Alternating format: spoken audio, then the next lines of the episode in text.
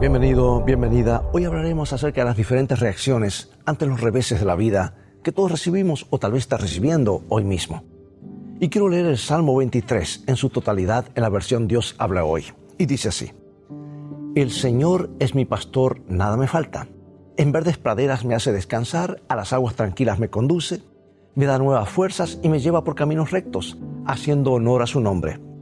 Aunque pase por el más oscuro de los valles, no temeré peligro alguno porque tú, Señor, estarás conmigo. Tu vara y tu bastón me inspiran confianza. Me has preparado un banquete ante los ojos de mis enemigos, has vertido perfume en mi cabeza y has llenado mi copa a rebosar.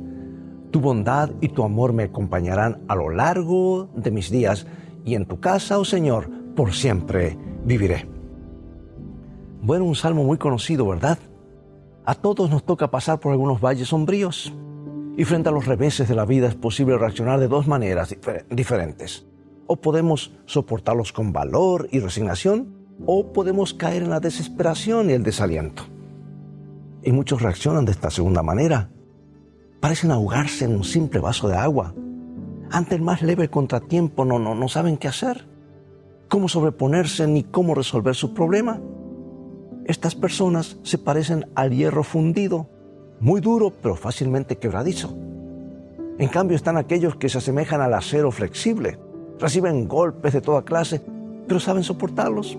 Se doblan pero no se quiebran. Sufren pero no se desesperan. Enfrentan calladamente el dolor y saben encontrar una solución. En lugar de maldecir su suerte o el nombre de Dios, aceptan la prueba con resignación y buscan la ayuda poderosa del Altísimo.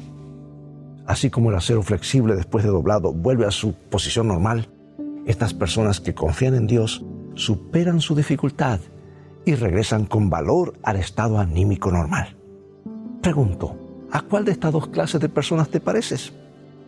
Al cristiano no le asustan los problemas ni tiembla frente a las pruebas, porque sabe que Dios está con él y que jamás lo desamparará. Y aún puede tornar las maldiciones en bendiciones. Pregunto, ¿qué dificultad te agobia en este momento? ¿Por qué sobrellevarla solo o sola cuando con Dios se hace tanto más liviana y llevadera? Dios te bendiga y recuerda, en el viaje de la vida, las cosas han de terminar bien y van a terminar bien si tienes a los principios de la Biblia como tu GPS y a Jesús como tu guía porque esa es una mejor manera de vivir.